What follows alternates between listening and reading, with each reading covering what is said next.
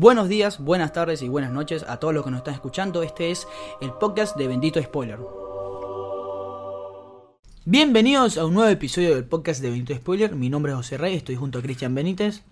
Hola. Como siempre, les explicamos qué es Bendito Spoiler, que es básicamente un podcast que está relacionado con la serie de, de televisión y las películas, en el cual analizamos los últimos estrenos, también los criticamos, también hablamos sobre noticias, comentamos, entre otras cosas.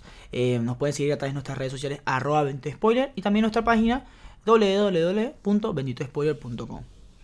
Eh, personalmente, si les interesa, no sé por qué, pero me pueden seguir a través de arroba hostRayOK y a Cristian Arroba soy Crisbe. también, pero Come larga. claro, pero la verdad que la gente no hace eso nunca. Eh, ¿Qué tal tu semana, Cristian? ¿Todo bien? Eh, sí, bien, bien, tranquilo. Bueno, eh, a nivel de cine, eh, en este momento, eh, la, sema- la última vez que grabamos nos había estrenado The Irishman, que es la película, o sí, no me acuerdo. No, si la había visto Jimmy Fallon. La había visto Jimmy Fallon, exactamente. Y le encantó. Él le encanta. Pero. Bueno, ves, se- es Jimmy Fallon. no, pero le Está pas- No, no, pero.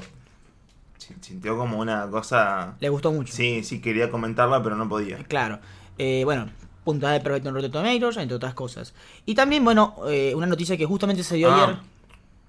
Bueno, igual ya salieron las primeras reseñas, ¿no? Sí, sí, exacto, sí. Ya, puntaje, Bueno, tiene Ava perfecto. DuVernay, que es la directora de. De 46 Sí, de la serie esta. Y, y también de Selma. Ajá. eh, dice que es como una cosa de una. Es una locura que para ella es como.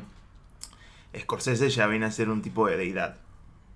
Verga. Sí, sí, el último tweet léanlo porque es muy bueno de Ada Duvernay y te explica, sin ningún tipo de detalle, ni spoiler, ni nada, te explica lo que para ella sintió al ver la película y fue como muy, muy choqueante para ella. Mierda. Eh, creo que este va a ser un episodio muy, muy escorse- escorsesiano. Eh, empezando porque, bueno, también. No, nada más de intro, porque No, porque no. tenemos cosas que hablar. No, te- me refiero porque. eh, ya ah, no, también la película Eso, para hablar, claro. sí, también tiene mucho que ver. eh, bueno, no, comentamos rápidamente. eh, ayer Scorsese dijo que las películas de Marvel no son cine. Yo le había dicho a Cristian, che, vamos a hablar de eso en el Santo Grial, pero Cristian me dice, no, ya, ya, ya hemos hablado bastante de eso Sí, en hablamos un montón del y es verdad. O sea, creo que nosotros aquí dejamos claro que preferimos un cine que te, de- como que te desafíe, un Sí. cine diferente, que no es el de Marvel, pero también entendemos que Marvel es un cine, porque también lo comentamos, y entendemos que es Sí. parte de em, la De todo cine, show. claro. Pero no, pero me refiero a, a que la, la palabra de Scorsese decía que se trataba más como algo de así de parque de diversiones. Sí, se lo tomó mal también. O sea, a ver, chicos, es Scorsese, o sea, todo bien, pero el tipo eh, tiene. Si el, si el cine. Si, hay un Olimpo, si existiera un Olimpo de los dioses del cine, el tipo está Sí. ahí. O sea, si Yo- el tipo piensa eso, déjenme Pero yo tomaría más la palabra de Spielberg al decir que esto es lo mismo que pasaba con los westerns en su época. Sí, O sea, y, y nadie se quejaba de los westerns en esa época, porque los directores de que van a, que están apareciendo ahora y dentro de 30, 40, 50 años más adelante van a decir, no, mira, yo veía cine de Avengers, es como Spielberg o Scorsese dice yo antes veía westerns. Claro. Entonces va evolucionando en, es- en ese sentido. Sí, eh. Porque los westerns no, no, no distanciaban de lo que, los spaghetti westerns incluso no, no se distanciaban de lo que era, eh, o lo que es hoy Avengers y todas estas Claro. películas. Sí, lo, del- lo cierto es que mainstream. Sco- Scorsese no, no ha visto la película de Marvel, no la va a ver, lo entendemos. Es más, Tarantino ahora es que lo está viendo, porque al pri- al principio también ha dicho que no la iba a ver. Está bien, chicos, eso, eso es otra discusión. Acá consideramos que todo el cine. Scorsese iba a hacer una película de Marvel. Eh, estuvo, estuvo, estuvo, estuvo en conversiones. Bueno, Spielberg está haciendo una película de DC. Sí, pero Spielberg lo que está haciendo es mostrando la bronca básicamente y diciéndole, che, mira cómo la tengo, Claro. dame la historia que se me canta, dame el presupuesto que se me canta y yo voy a hacer lo que se me canta con todo esto, porque si bien es una película de DC, no tiene la, los personajes fantásticos ni superheroicos, Claro. tiene más que ver con un grupo de pilotos en la Segunda Guerra Mundial que fueron a una isla y como que tuvieron como unos conflictos y demás, pero no tiene nada que ver con el superheroísmo. Ok, bien, bien. Va a ser una película Spielberg más, lo único que cambia, lo único chiquito que cambia es que los derechos de los personajes y la historia la tiene DC, punto. Un Spielberg que ah, está haciendo, está terminando de grabar West Side Story, que nada, nos emociona. A mí me emocionan mucho, mucho los musicales. Bueno, nada, el cine es muy grande para todos, chicos, así que tranquilo, Scor- dejen tranquilo Scorsese.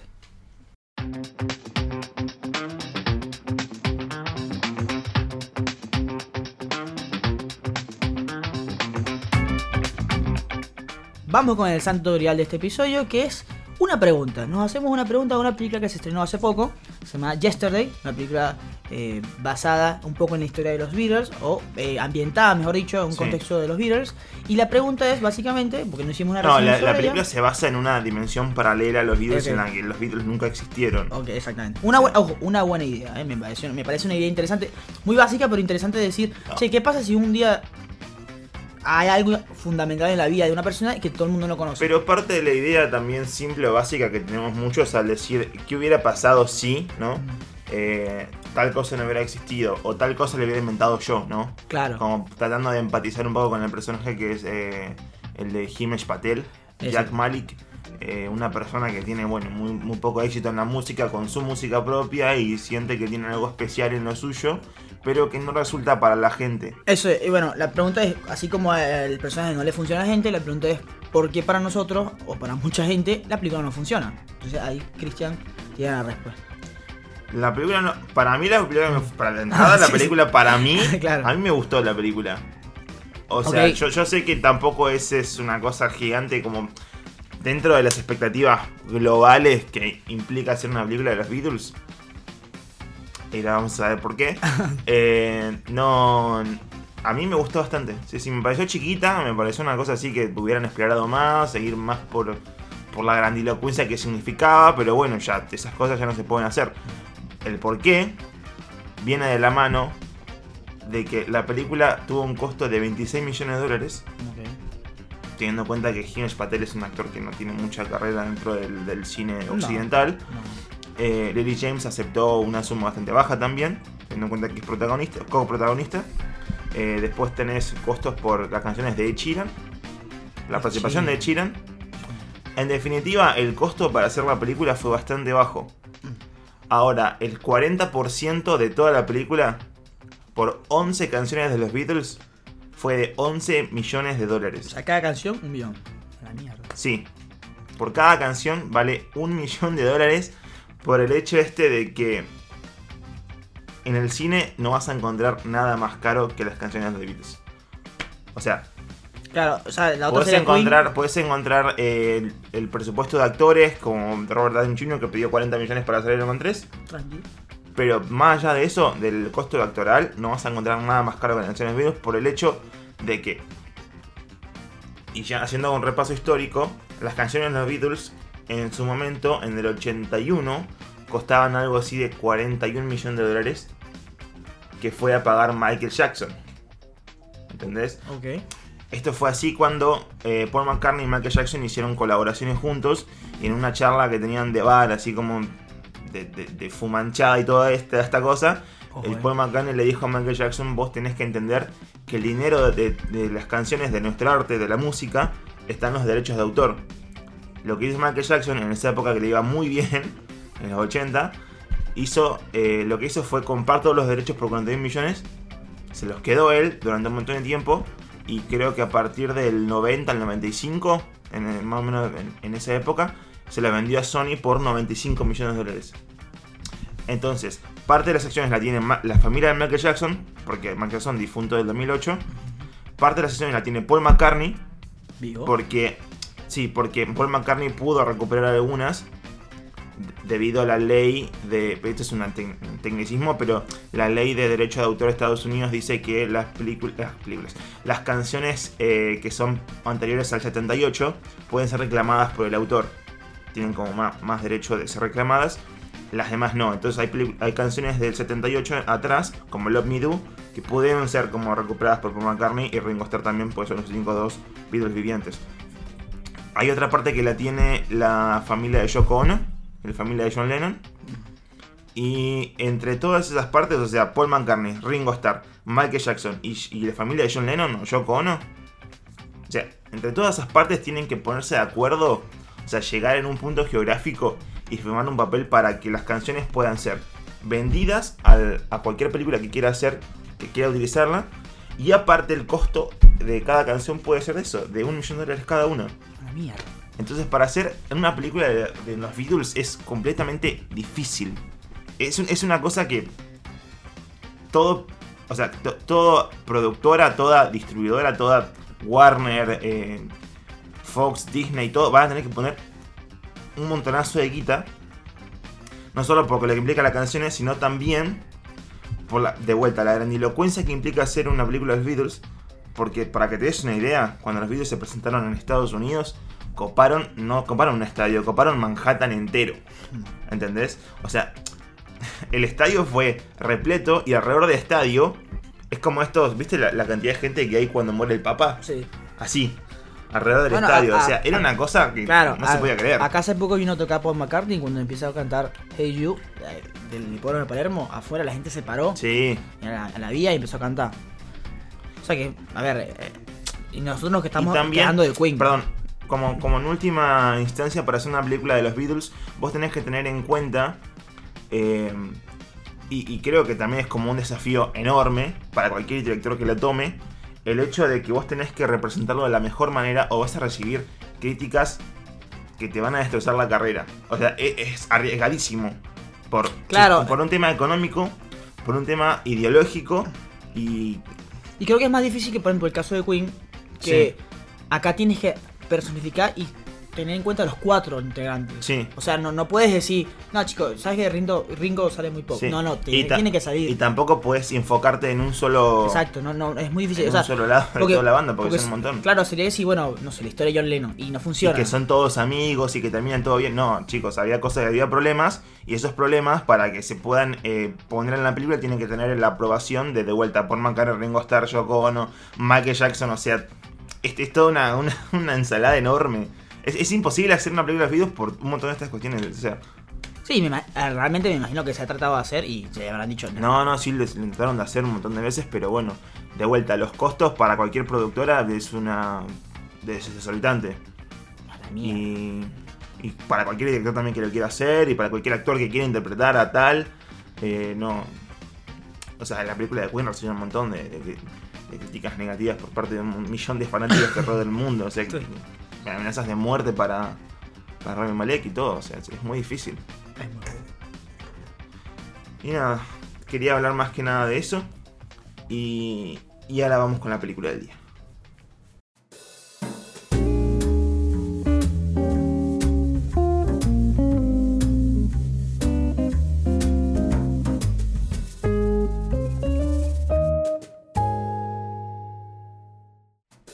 Bueno, al fin llegó. Al fin llegó eh, una de las películas más esperadas del año, que lo pusimos en nuestro eh, primer episodio donde hablamos de las películas más esperadas del 2019. Sí.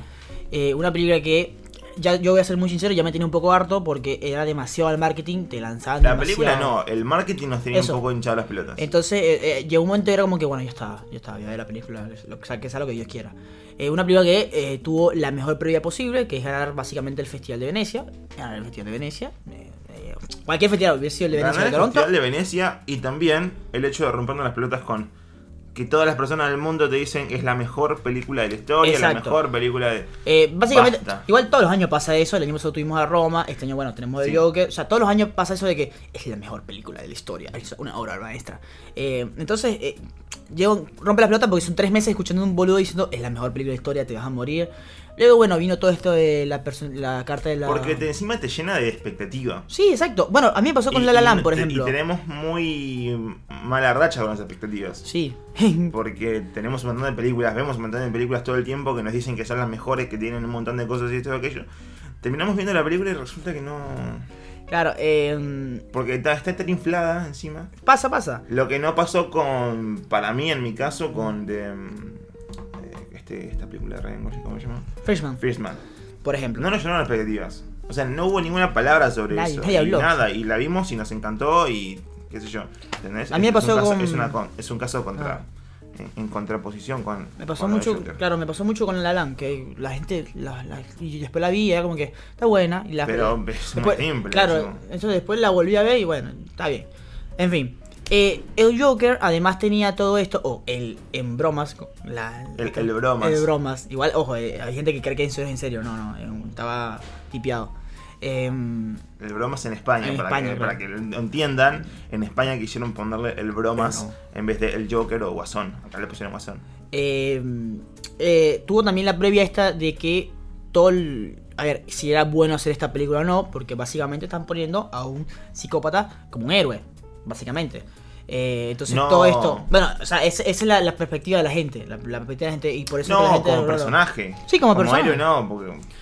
Y. O sea, si vamos a la definición de héroe, el héroe no, no, no podría ser un No, no, personaje de, esa magnitud. No, o sea, el héroe no tiene problemas, el héroe no tiene. Y entonces eh, todo esto. No tiene hambre ni sueño. Claro, toda esta eh, previa con que. Che, hacer esta película me parece complicado, eh. Ojo, va a incitar a violencia. Cosas que siempre pasan. Sí. En, más que todo en lados conservadores. Y bueno, básicamente Top Phillips. Pero eso fue más que, más nada, más que nada el hecho de ya estrenada la película y todo lo que representaba y mostraba la película para muchos idiotas de Estados Unidos. Porque, de, de- de vuelta, lo dijimos en el episodio pasado, lo voy a repetir. Tienen una política de armas frías. O sea, vas al kiosco y te compras un arma. No, no es el hecho de que vos tengas psicópatas en, la, en una película de ficción. ¿Entendés? Sí, o sea, Porque aquí- hay libros incluso que te hablan de eso y la gente no va a matar porque lee un libro, boludo. Ah, me- bueno, mi O- lucha, mi o- lucha, pero bueno. ¿no? o, ver, o ver, o ver, no sé, jugar GTA y vas a salir robando Claro, no, nosotros jugamos GT toda la vida y no, no matamos a nadie, creo. Eh, ¿no? Creo. Eh, eh, también. Pero antes de eso, o sea, yo creo que la crítica más que nada a la película fue que teníamos. ve- Venía del lado un poco más, de un sector más chiquito, que son la gente fanática de DC que dice, bueno, che, es un poco fuerte, o sea, hacer una vuelta en la película de Joker, ya teníamos una en Suicide Squad, teníamos el Heath Ledger, teníamos, no sé, un montón de interpretaciones del mismo personaje que podían superar a esta, y había muy pocas expectativas alrededor de esto, ¿entendés? Era fanático. Sí, y después ya con la película hecha con todo el gore y toda la poronga, dijeron... No, y también, "Che, claro, con todo lo que aparecía en las imágenes previas, el, yo me imagino que el DC de fan de, el DC, el fan de DC dirá, ¿qué mierda es esta, boludo? O sea, ¿qué es esto? O sea, todo es muy, se ve muy independiente. ¿Dónde están las pantallas verdes? No sé dónde está todo eso. O sea, no, no, no creo que hayan entendido esa parte. Y luego con todas las críticas, bueno, también se, llevan- se dejan llevar un poquito por las críticas y dirán, "Bueno, es una obra maestra, no sé qué mierda. Pasa. Yo creo también que si tenemos que discutir realmente si esta película se puede hacer o no por todo el contexto que tiene, si tenemos que llegar a discutir eso, ya está, chicos, cerramos todo el cine porque, mm, o sea, no entiendo, no entiendo, no, no, no lo puedo ver. Pero bueno, entrando ya en la película, ¿cuáles fueron tus primeras sensaciones? O sea, ¿Te gustó en general? ¿Qué, qué viste? ¿Cómo saliste de la sala? la primera sensación cuando salí de la sala, y creo que pasó con todos y va a pasar con todos, es. Tienen que procesarla. Salen de la sala y tienen que tratar de volver a la realidad un poco. Tomarse el tiempo para ver escena por escena, después eh, desglosarlo en, en tres actos y demás, como para hacer algo más llevadero. Y si quieren plasmarlo, no sé, en un papel o algo, le- como lo hice yo, o sea, les va a servir un montón. Por el hecho de que es una película. Sí, fuerte. Es una película fuerte. Tiene unas escenas de cargadas, de dije, de, de gore un poco elevadas. Eh, no creo que sea una película para chicos. Porque No, es en, el 16. cine, en el cine vos estuviste con un grupo de pibes. Mal. Horrible, la pasé horrible. No es una película para chicos, no por el hecho de que haya eh, violencia explícita eh, y toda la, la cosa esta. ¿Vamos a spoiler? Sí, por supuesto, Bueno, hablamos. no, no, no es porque hayan matado a Robert De Niro, Casi que Robert nada. De Niro lo expolió encima. Vi el video de. Jimmy Fallon ¿Viste? después de ver la película. ¿Viste, hijo de puta? Y el chabón, ¿qué onda? Eh, bueno, no, no es el hecho de que haya sangre de Robert De Niro por ahí, no es que haya sangre de, de- no sé, de, los tres que estaban, le- claro, que le clave por acá en el, en- en el cuello, pero es una película un, toco, un toque... No lo voy a decir yo, ¿eh? Lo dice la ciencia, ¿no? Lo dice el público en general, es una, es una película lenta. Es una película que no la va a entender. Mm, No, no, sí. no, no, no lo desde mi perspectiva. A mí me encantó. A mí me parece que el ritmo, Sí. el- los tiempos, eh, la forma y la narrativa, todo tiene que ver como para llegar a ese punto que es genial, como la evolución de un hombre, de lo que es un hombre en un psicópata. Eh, pero para chicos no le va a gustar. Claro, o sea, yo, yo creo que, mira, eh, en parte no es para chicos en el sentido de que, y esto es algo que siento yo, que es que es imposible, o sea, es una película que es imposible no empatizar con él. Claro. Y es Es que encima tenés que explicarle cómo es todo, Claro, ¿no? o sea, Vos ¿cómo- tenés que decirle, cómo- mirá, lo que pasa acá es en realidad que... ¿Cómo tú le explicas a un niño, Sí. de joda, eh? O a alguien que, no sé, es muy jodido explicarle, che, yo estoy del lado del Joker. Vi la película y me, o sea, Sí. me sentí bien con el Joker. Y cuando el Joker mató a, a los tres idiotas de Soy Wall Street, me sentí bien. ¿Cómo, cómo explicas eso? Es Sí, jodido. sí, más allá de eso también de explicarle cómo las personas pueden llegar a tener algún trastorno, qué es un trastorno, cómo- Claro. o sea, la locura, lo, lo cual explora la película bastante bien, porque es la película de un chabón solitario, una persona con problemas, que de hecho te lo explica la película mostrándole la tarjetita ¿no? a la señora del frente Sí, que dice no, que tiene un problema con la risa. O sea, es, es un problema psicológico. O sea, y la risa que tiene también es genial. Eh, La- A ver, eh, a ver, a yo siempre hablamos de eh, Heath Ledger. Heath Ledger se encerró un mes en una- un hotel Sí. a oscuras para practicar la risa. Este tipo no sé qué habrá hecho. Porque este tipo, la risa, o sea, No, ser sea, natural. O sea, le sale natural. O sea, Sí. una cosa. Ya, ya estaremos hablando yo- de. Deberían de cuidar a Joaquin Phoenix. Ahora. Como... Eh, había que estar pendiente. que hay una maldición con el papel Sí, ese. no, y también dicen que hay la escena en la cual está abriendo el zapato, Sí. que está todo delgado, es una de las últimas escenas que grabaron en la película y ne- ne- ne- necesitaban porque el tipo ah, había que apurarse y te- había que reescribir el guion como pasa en todas las películas Sí. rápido porque el tipo se está, está quedando demasiado flaco. Está, y, o sea, dicen que si Sí. pasaba un mes más iba a terminar como el maquinista de Christian Bale. Y, Sí. y ustedes vean a Joaquin Phoenix, es un tipo es gordo casi. Sí, pero acá está delgadísimo, la verdad. No, se volvió mierda. corporalmente irreconocible. Ya después el, en el tema de la voz, el tema de to- todo lo demás lo reconocemos. Entrando de vuelta en la película, es una película.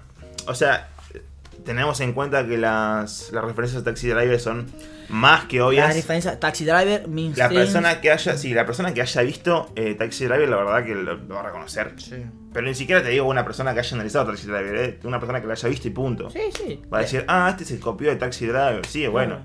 Es porque, es porque se está eh, formando un sentido a la película. Se está formando un sentido al personaje también.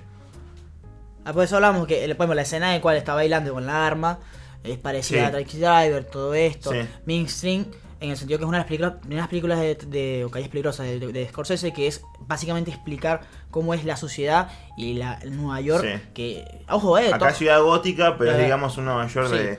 Eh, ojo, También hablemos de eso, ¿no? Porque las referencias al mundo de DC son 3-4. 3-4 y me parece perfecto. Sí. Eh, es- El nombre de la ciudad es gótica. Claro. El nombre del hospital es Arkham. y- Eh, está Bruce Wayne. Eso, eh, eh, el- a mí me, pareció, más. me pareció genial el enlace que hicieron con... Sí, pero más adelante, ese es el final. Ah, perfecto. Eh, el- o sea, el enlace que hicieron entre la historia entre Sí, Bruce sí, sí. Wayne y él. eh, o sea, me parece que fue muy inteligente. Me parece que no fue obvio Sí. esto de que es el hijo, ¿no? ¿Me entendés? Ah, claro.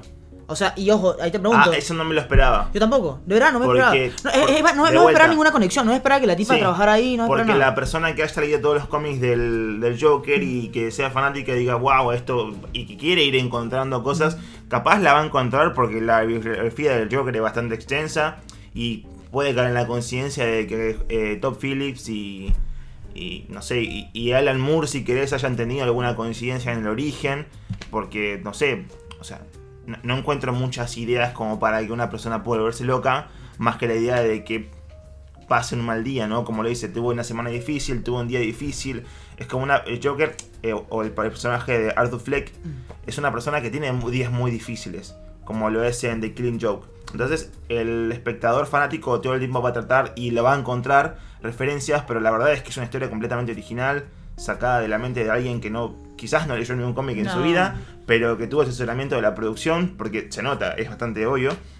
O sea, también Eh. tenemos que marcar los dos puntos de inflexión en, la- en la- en el aspecto de por qué termina Arthur Fleck convirtiéndose en el Joker. Sí. Primero, el arma que le dan.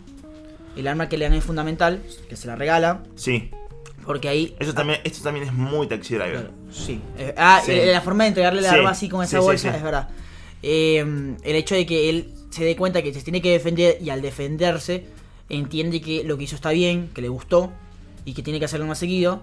Y luego está el hecho de que, bueno, después de todo lo que pasa, deja de tomar las, las pastillas. Sí. Ahí se rompe el personaje pero, eso. pero, él, claro. pero él es un personaje eh, bastante común.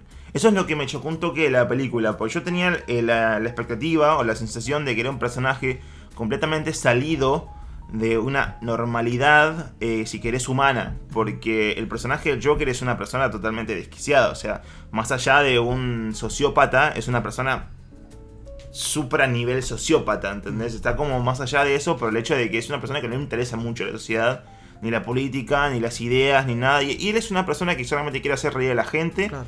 Es una persona que está enferma de la cabeza, que, que tiene mucha mala suerte, que toma los medicamentos, pero que lo hace de manera eh, de, de manera voluntaria. O sea, no, es que hay algo que, le dice, che, bueno, entonces vamos a dejar esto. O hay una entidad en su cuerpo que le dice, vamos a dejar esto las medicinas y vamos a empezar a matar gente. Sino que, y acá entra lo interesante también de la película, a través de un fallido eh, sistema de ciudad gótica que todo el tiempo tiene las calles llenas de basura, la gente está cada día más pobre, más enojada y, y un montón de cosas más que ayudan a que el personaje, el Joker, después de haber matado a tres personas, influya de manera política e ideológicamente en la sociedad de Ciudad Gótica.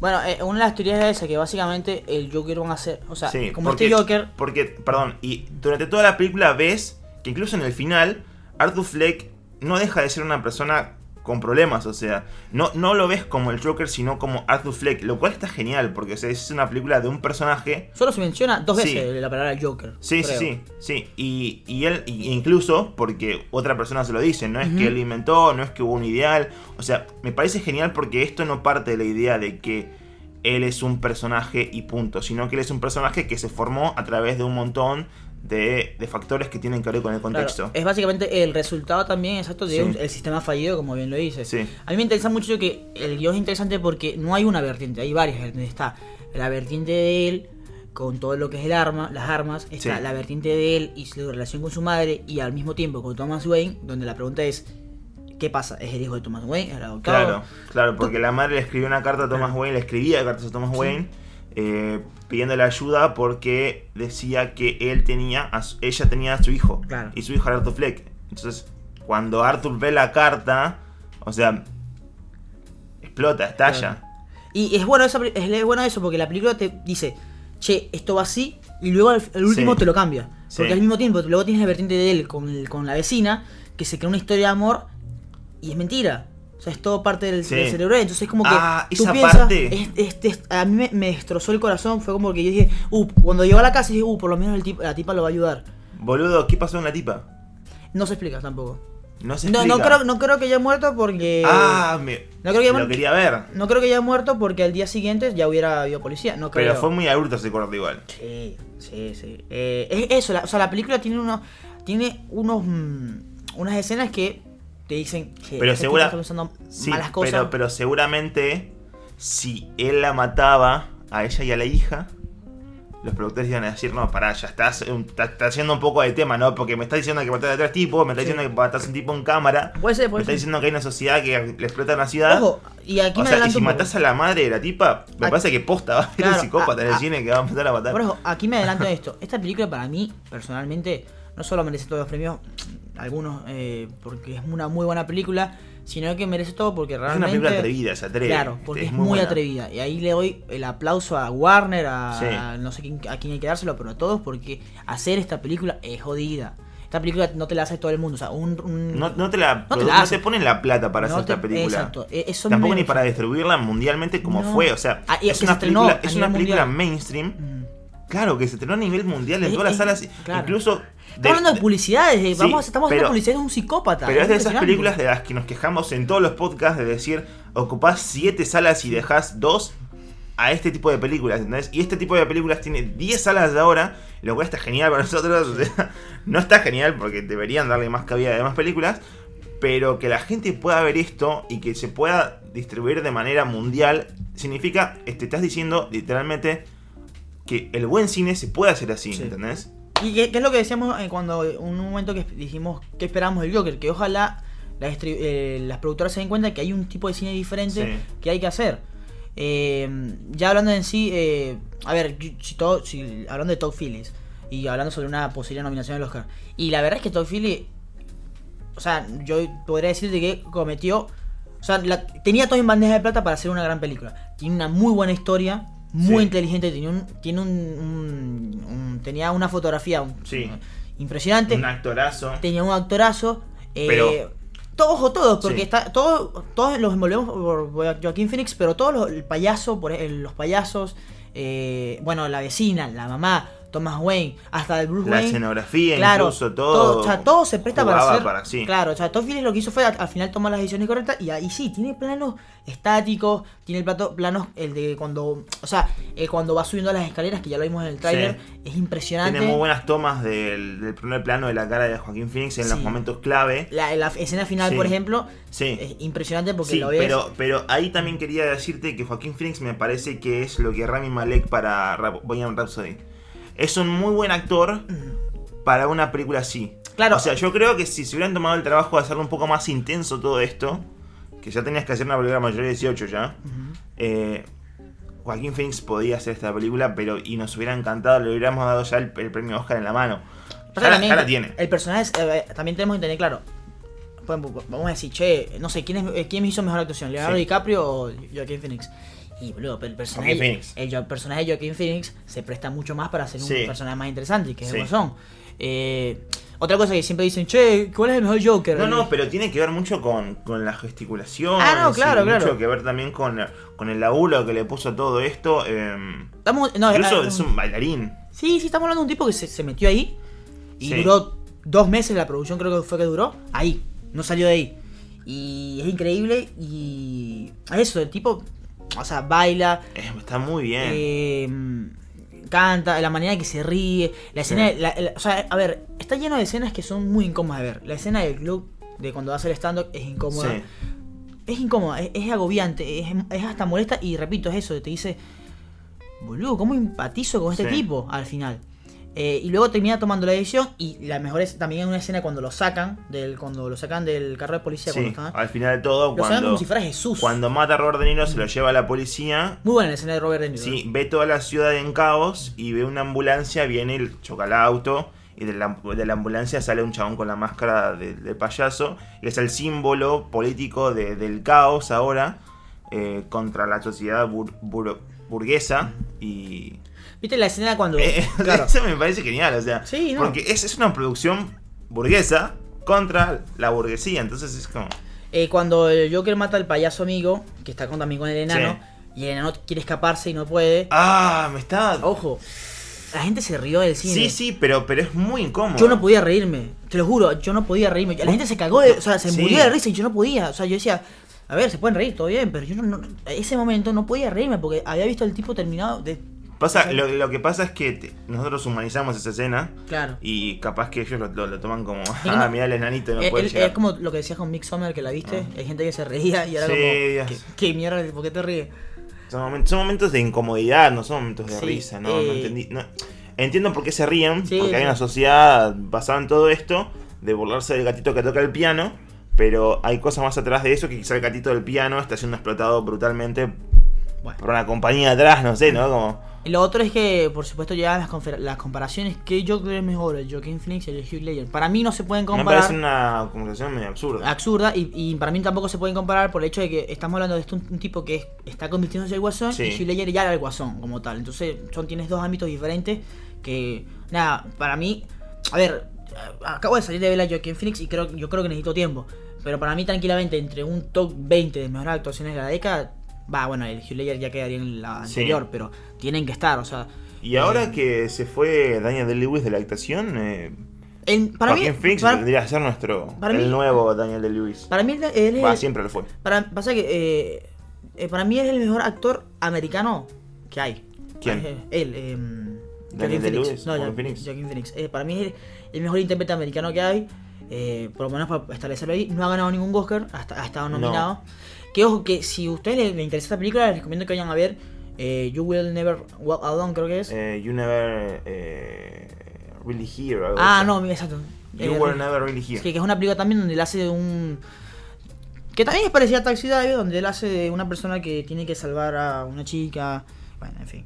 Eh, a ver. No, ve- vean películas de, de Joaquin Phoenix. Sí. The Master también es una muy buena película. eh, Eh, es hay- difícil. Hay unas películas. Si quieren hacer una previa o una.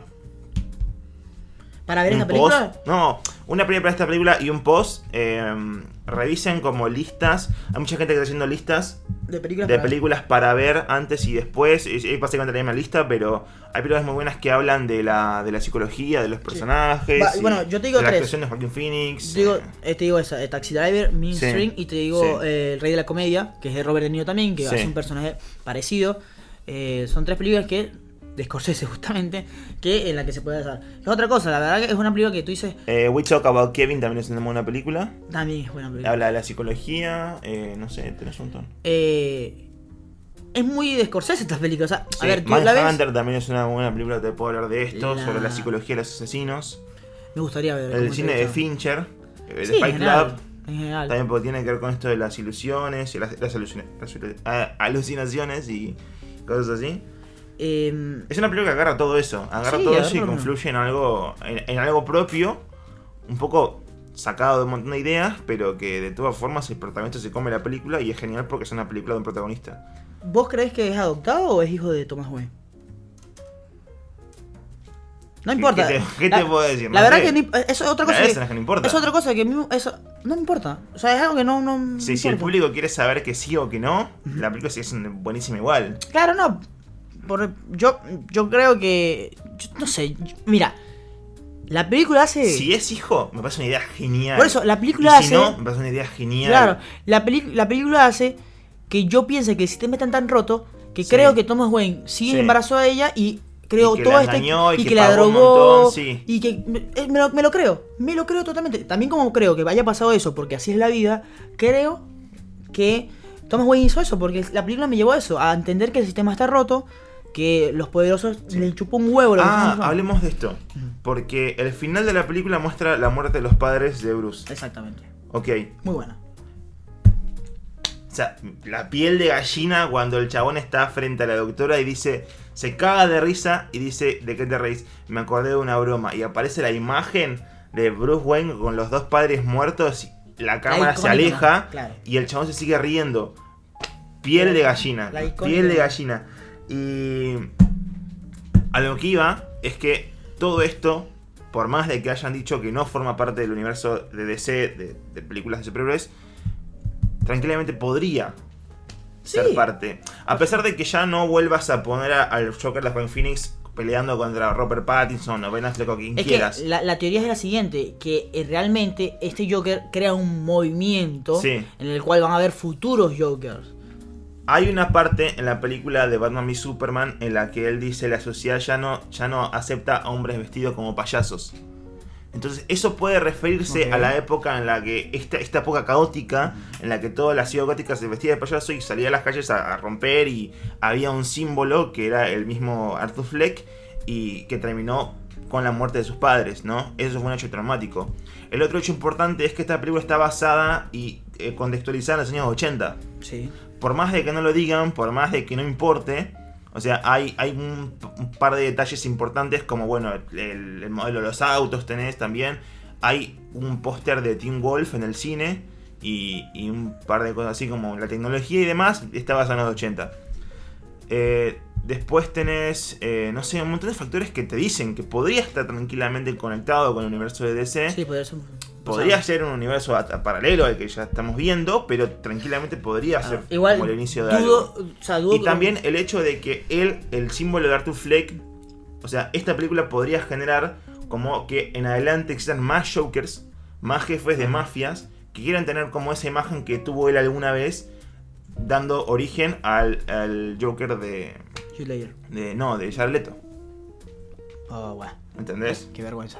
O sea, claro, entiendo que ese puede No, ser bueno, un. Joker falso, básicamente. Un No, tipo que pero intenta que ser también Joker y. podrían explorar más adelante en Birds of Prey también, o sea, es como una idea interesante. Sí, sí. Más eh, allá de que ya no vuelvas a hacer algo como el Joker de Joaquín Phoenix, Sí, no, es que no. eh, podrías agarrar la idea para hacer algo más interesante Igual, adelante. claro, eh, yo dudo que Joaquin Phoenix se vuelva a la. No, no, olvídate. No tiene que hacerlo porque no, va a hacer lo mismo. No va a hacer lo plata, mismo. por plata no lo va a hacer, el Claro. chabón no, no lo mueve. Es que es una, actuación, es una actuación de dos meses y ya, Sí. no puedes volver a ser personaje. Básicamente, no puedes llegar a esa altura. Lo, lo cual también está genial, porque Sí, ves obvio. que el chabón lo- no lo hace por la plata, lo hace tranquilamente por amor al arte y porque sabe y porque sabe que es el mejor. Que, que- Eh, repito, es una película que tengo que volver a ver porque sí, hay que sí, analizar la voy a ver de vuelta. Y seguramente eh, durante Bueno, el camino a Oscar que vamos a hacer, por supuesto, estaremos volviendo a hablar de ella. La banda sonora me gustó mucho. El tema, hay un tema que es el, el tema de Arthur, que es con un violín Sí. muy bueno, muy sí, tétrico. la banda suena genial. Y la banda, las canciones es, que ponen una, es una combinación de violines y chelos que, que suenan como Ah. en, en un, en un grave que empieza a subir y baja de vuelta. Es, un- es una locura. Muy buena la persecución, la persecución con los policías al final. Que me, me gustó eso que al final yo es- esperaba que era que el tipo se fuera, se convirtiera famoso y... No, no, el tipo lo invitaron al programa, se pintó de payaso y fue como... Pero no lo invitaron porque. Para, Lo burlarse. invitaron por, claro, porque era un comediante. Claro, y- yo pensé que eh, yo en la trailer pensé que bueno el tipo de repente se vuelve famoso y te pasa y así es que por eso es que empieza a salir en el programa y eso. O sea, básicamente el trailer nos estaba mostrando el final de la película. Eh, eh, y bueno, en fin. Pero eh, no. Sí, hay una. Sí, bueno, cosa, al final es se la diferente, piensa. sí. Eh, la conversión entre Robert De Niro y Johnny Phoenix, que ya nos enteramos hace poco que tuvieron una tensa relación, porque Robert De Niro Sí. quiso leer el guion como cualquier película normal, completo. No, porque tienen de manera de trabajar diferente. sí, Punto. eh, O sea, no, no, no se tienen que llevar todo bien, No, chicos. es una.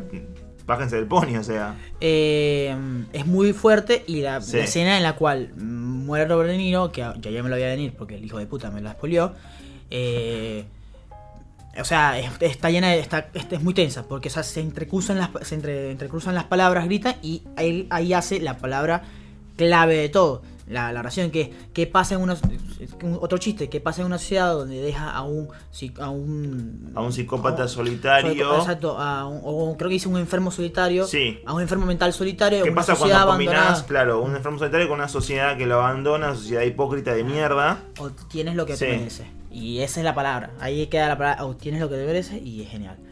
La escena también donde mata a la madre eh, es casi que incomprensible porque Sí. dices no puede ser porque Pero, pero después de tener todo toda esa, Sí, esa, esa entrevista y, y- No, pero después de tener como es- ese, ese dato de que ellos se llevan mal y después ves las películas y decís...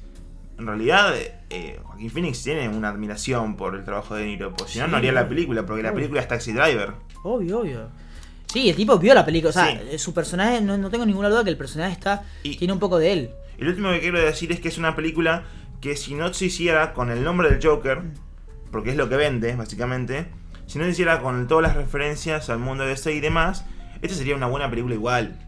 Obvio. A ver, sea, es, una porque- película, es una película que el 70% del público va. No es porque ganó el, el León de Oro de Sí, Venecia, sí, es no, porque no, es el Guasón. es Guasón. Exactamente, si no tuviera mu- mucho menos público, tuviera un público más de, bueno, es Joaquín Phoenix para salir de Robert Niro, en la película. en definitiva es una, una película de un chabón que se vuelve loco y punto. Ya está, exacto. Eh, y bueno, eh, ojalá pudiéramos, ah, no sé, en algún futuro hablar con un experto o algo, ya sea en el podcast no, personalmente por mi duda, porque psicológicamente es jodida. Es una película que, repito, es Que muy está- jodida. Está muy entender. buena para analizar Claro, psicológicamente. es- repito, es muy jodido Sí, porque entender. hay un muy buen laburo atrás también, de asesoramiento, de producción y demás. Es muy, muy bueno. Eh, ya, ojo, repito, si tenemos que discutir si este tipo de películas se pueden hacer o no, ya está, chicos, cerramos esto porque no vamos para ningún Acá lado. tienen el ejemplo, si se puede. Pero, eh, eso, es jodido pensar, decir, y decirle a alguien, che, a mí me gustó cuando el Joker mató a los tres idiotas de Wall Street. Después se fue a la mierda, obviamente, pero es como que, ¿sabes qué? Está bien hecho. No, sí, puede, puede afectar, puede afectar. Claro, em- eh, ¿cómo, ¿cómo empatizas con ese tipo? Y tú Sí. ves la película al final y. O sea, cuando tú aplaudes la película, estás aplaudiendo el personaje de Arthur Fleck, no estás aplaudiendo a- en sí la película. El, el común aplaude eso. Y es jodido, entonces ahí, ahí tenemos que verlo. Eh, por último, hoy estamos a 5 de octubre. ¿Qué Sí. Oscar se deben llevar? Por lo menos premios en general. Pensá. No, ya lo hablamos. Eh, No, pero específicamente, me parece que guion está. Que está jodido. No, la verdad es que si se llevan un Oscar, la verdad, mucho no importa. No, no importa, pero digo, guion para mí se lleva y actor. Ahí está, esos dos se lo llevan. Eh, no sé si sería guion adaptado o guion original. Me parece que, que entra por, por, por guion. No, pero no, no, no sé si. Sí, no sé. Creo que sería guion original. Adaptado sería. ¿Adaptado? Y porque es un personaje que ya está, ya existe. Bueno. Eh, nada, me encantó el Joker.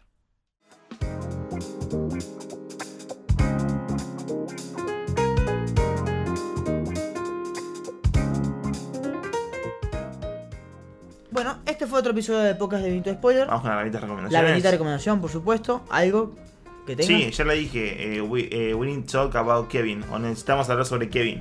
La película en la que está eh, Tilda Swinton Ok. y nada, tiene un problema con un nene que, que básicamente la película te hace replantear sobre si los psicópatas homicidas nacen así o se forman, porque habla de, de Kevin, que es un nene de, de- de muy corta edad, Claro. que ya empieza a tener como estos pensamientos y empieza como a matar gatitos y esas cosas y, y nada, o sea, es una- un chico que igualmente fue como tuvo problemas y con su familia anterior, creo que fue abusado y un montón de cosas y terminó haci- haciéndolo de esa manera. Pero bueno, Que es, eh, es parecido al personaje de Mindhunter, el, sí, el hijo de. sí, sí, cre- creo que Mindhunter se basa en eso Ah, e incluso se basan en un montón de, de historias psicológicos que, que están bueno explorar en las películas que se están empezando a hacer ahora. Bueno, yo, yo sí voy a recomendar otra vez Mainstream porque es una película que no es muy conocida por, por la gente de Scorsese, es una de las primeras, con Robert De Niro y Javier Sí. Cartel. Eh, si no me equivoco está en Netflix, así que yo la vi en Netflix, no, no me acuerdo, ojalá esté todavía. Eh, y así entiende lo que es eh, la Nueva York de los 80, del final de los 70, para que entienda realmente lo que es Sí. la sociedad. Y también está bueno porque si venía de Irishman, veas cine de Scorsese, eh, te puede llevar como a, a un buen puerto para cuando llegue. Exactamente. Bueno, este fue un otro episodio del podcast de Bendito Spoiler. Espero que les haya gustado. Nos pueden seguir a través de nuestras redes sociales, arroba Bendito Spoiler, la página también, benditospoiler.com. Y por supuesto, si les gusta esto, por favor, compártenlo, denos una mano. eh, y bueno, larga vida al Joker. A la mierda, ¿viste? Re